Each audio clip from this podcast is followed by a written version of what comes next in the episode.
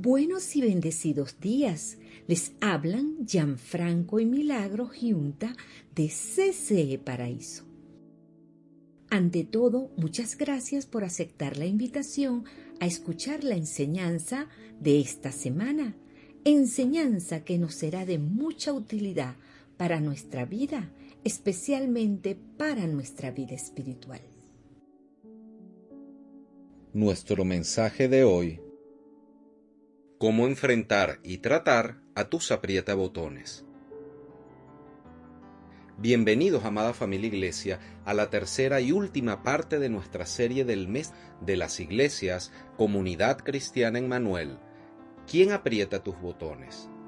Hoy, nuestra tercera parte tiene por título Cómo enfrentar y tratar a tus aprietabotones, o lo que es igual, cómo manejar y poner límites a las personas difíciles en tu vida. Oramos a Dios para que sea Él mismo, con todo su poder, bendiciendo sus vidas, sus familias y su salud, sea el Dios creador de los cielos y la tierra con su inagotable misericordia, llenándoles de su amor, alegría, paz, paciencia, amabilidad, bondad, fidelidad, humanidad y dominio propio. Amén. Comencemos. Todo el mundo tiene que tratar de vez en cuando con determinados tipos de personas que nos sacan de quicio, personas que son agotadoras y frustrantes, con quienes a veces ni siquiera quisiéramos tener que relacionarnos, pero las circunstancias de la vida nos obligan, porque generalmente son personas a las que amamos o que tenemos muy cerca. Pensemos, ¿conoces a alguien así? De seguro que sí, esa persona está en tu lista de familiares o de amigos muy cercanos. Efesios 6:13 Por lo tanto, pónganse toda la armadura de Dios para que cuando llegue el día malo puedan resistir hasta el fin con firmeza. Y es que estas personas nos desaniman constantemente, siempre tienen algo malo que decir, de quejarse, nos critican y nos juzgan a la ligera son casi imposibles de satisfacer y por supuesto se creen mucho mejores que nosotros y no solo eso, sino que además creen que se las saben todas y tratan de impresionarnos a toda hora. Nos comparan y a veces inclusive tienen cierta tendencia a burlarse de nosotros y a ridiculizarnos en público y no podemos dejar por fuera a los aprietabotones pasivos, a los que parece que no hacen nada, porque no se quieren meter, porque ellos se consideran muy respetuosos o porque prefieren callar su boca y no decir nada de nada son silentes porque la verdad es que quizá tienen miedo de hablar o solo quieren criticar, a pesar de que deberían hablar, y esos aprietabotones pasivos, como no contribuyen en las conversaciones o no aportan gran cosa ni soluciones, por lo general, suelen dejarlo todo igual o peor, y además sobrecargan a otros. También tenemos a los aprietabotones activos y dominantes, que suelen ser emocionalmente explosivos y mandones, porque quieren que todo se haga a su manera, de su forma, y hacen, presionan, manipulan y obstinan hasta conseguirlo. Y así, la verdad es muy complejo vivir. A estas personas les debemos poner límites claros, porque si no lo hacemos, ellas harán lo que quieran con nosotros, y eso no lo podemos permitir. De esto se trata hoy la parte final de nuestra serie. Segunda de Timoteo 3:14. Pero tú permanece firme en lo que has aprendido y de lo cual estás convencido, pues sabes de quiénes lo aprendiste. Ahora bien, ¿cómo podemos manejar y poner límites a las personas difíciles en nuestras vidas? Por ejemplo, cuando hacemos una negociación, siempre llegamos a un acuerdo entre las dos partes y ponemos sobre la mesa de forma clara y escrita, por lo general, las condiciones del acuerdo para que se puedan cumplir. Inclusive, cuando compramos algo, nos dan una factura y en esa factura dice lo que adquirimos, el monto que pagamos y si tiene o no garantía o posibilidad de ser cambiado lo comprado. Eso es un acuerdo simple. Igualmente, deberíamos hacer en nuestras relaciones interpersonales, Nosotros debemos tener muy claro hasta dónde podemos llegar y ellos deben conocer hasta dónde pueden llegar. Los límites realmente son líneas imaginarias que no se deben sobrepasar ni vulnerar porque afectan la estima y el bienestar emocional y espiritual de las personas. Lo que se espera siempre en una relación es poder cuidarla, hacerla crecer y darle más valor. No descuidarla, hacerla empequeñecer ni destruirla.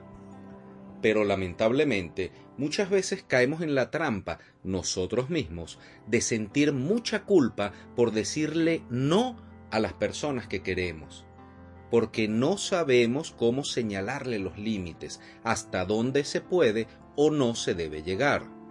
Otras veces tenemos mucho miedo de que se alejen o se enojen de nosotros porque tomen a mal nuestro no, y entonces nos vamos dejando irrespetar poco a poco y solo sufrimos y padecemos en silencio. No debemos pensar que al señalarle a alguien hasta dónde debe llegar y poniendo y fijando unos límites claros y con firmeza, eso nos va a hacer una mala persona, ni un mal educado, ni un irrespetuoso ni siquiera un creído, porque hay que poner límites claros y adecuados en toda relación. Poner límites más bien nos va a ayudar a nosotros y a los demás a fortalecer los valores correctos, a crecer en carácter y a mantener el cuido y cuidado en nuestras relaciones. Salmo 119, 96 He visto que aún la perfección tiene sus límites solo tus mandamientos son infinitos. Por eso, no podemos solo reaccionar y enojarnos frente a un aprietabotones que rompa los límites. Debemos buscar solución conversando sincera, abierta y calmadamente y tratando de que la persona pueda ver lo que no está viendo, para lograr así la empatía mutua. Hay un viejo proverbio chino que dice, no puedes ver tu reflejo en agua hirviendo, así como no puedes ver la verdad en un estado de enojo. Cuando el agua se calma, la claridad viene con ella. Ahora bien, ¿por qué es tan importante colocar límites? Primero, porque recuperarás o recobrarás el control de tu propia dignidad y de la felicidad que había sido desplazada por los abusos de tu aprietabotones. ¿Acaso no es cierto que un aprietabotones tiene esa extraña capacidad de hacernos salir de nuestro estado de paz y ponernos a sufrir. Y entonces nos lleva a estar pensando o hablando constantemente sobre el asunto o el daño que nos hizo, y a veces hasta por muchos días controlando él y no nosotros nuestro día a día, robándonos la paz, la tranquilidad, el bienestar y la felicidad con solo el recuerdo de cómo nos hizo sentir el aprieta botones. La verdad es que la solución está en dejar de invertir tanto tiempo en lo que hace o hizo mal el aprieta botones. Por ello, debemos enfocarnos en la solución, colocar límites, porque colocar límites nos sube la estima propia y nos convertimos en un modelo congruente, un modelo sustentable para los demás, y eso nos lo recuerda el apóstol Pablo en Romanos 5, 3 al 4. También nos alegramos al enfrentar pruebas y dificultades porque sabemos que nos ayudan a desarrollar resistencia y la resistencia desarrolla firmeza de carácter. Con firmeza de carácter, la Biblia lo que nos quiere decir es que seamos una persona definida, porque una persona definida no se desequilibra fácilmente. Debemos intentar ser como un ancla en una tormenta. Ahora bien, ¿Cómo podemos de forma práctica ponerle límites a las personas aprietabotones de nuestras vidas? Punto número uno. Intencionalmente hay que buscar conversar el asunto. Punto número dos. Hay que expresar lo que nos incomodó de buena manera y todo lo que nos hizo sentir de esa forma y también hacerle saber cómo nos afectó internamente. Punto número 3. Debemos poner los mejores límites basados en los valores de la palabra de Dios. Porque hay límites equivocados, Un ejemplo de límite equivocado, un esposo que le diga a su esposa, a mí no me revisas el teléfono porque mi teléfono se respeta. O una esposa que le diga a su esposo, mira, vale, mis amigas y yo podemos llegar a la hora que nos dé la gana, así que nos vamos de fiesta. Eso no está bien, eso no son límites, son abusos. El valor es ganar y ganar ambas partes, pero siempre bajo los valores correctos y la paz de Dios que nos transmite la Biblia. Punto número 4. Aprendamos a decir sí o no. Jesús nos enseña en Mateo 5:37. Simplemente di si lo haré o no lo haré. Cualquier otra cosa proviene del maligno. No deben haber medias tintas, no deben haber ambivalencias en nuestras palabras, porque así vamos a poder poner límites claros.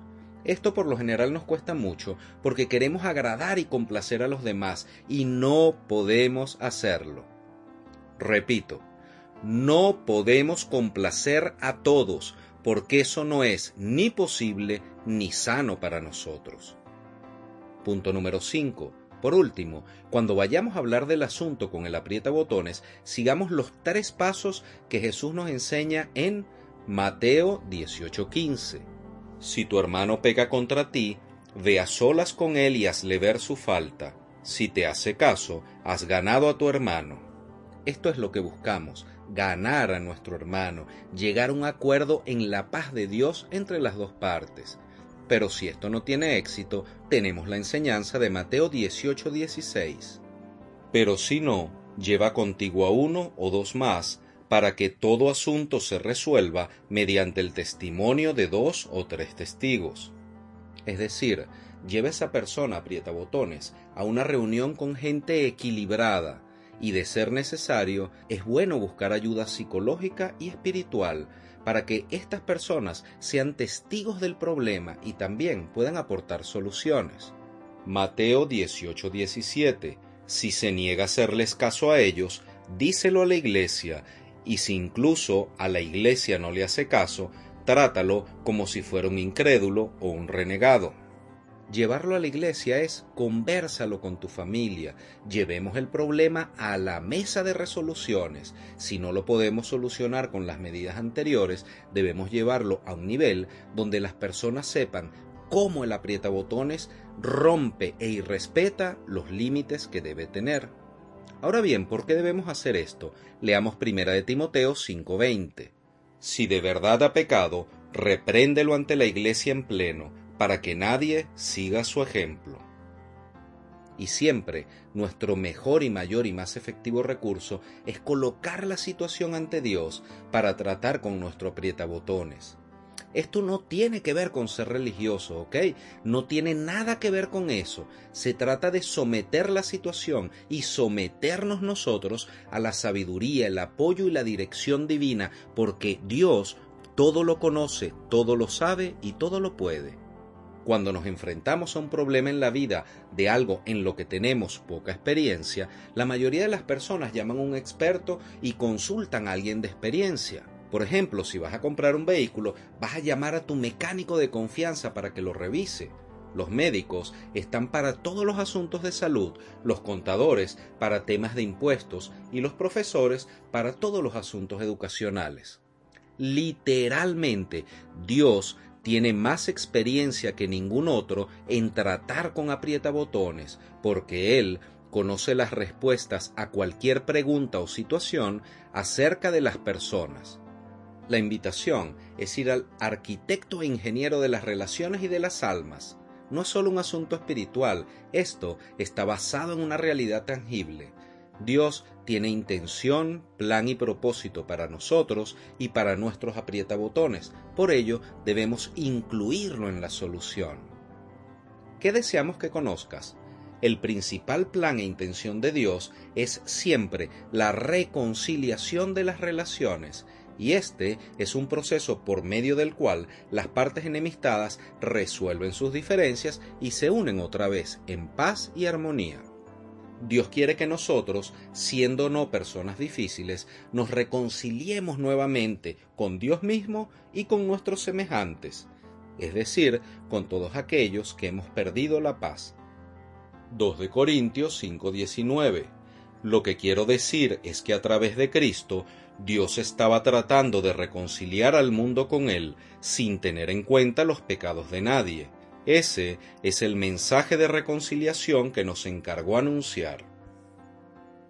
Oremos y bendigamos a nuestros aprietabotones para que sea el Espíritu Santo haciendo la obra transformadora, tanto en esa persona como en nosotros mismos. Y así la paz de Cristo vendrá sobre nuestras vidas y disfrutaremos de ella en todo su esplendor y en todas nuestras relaciones.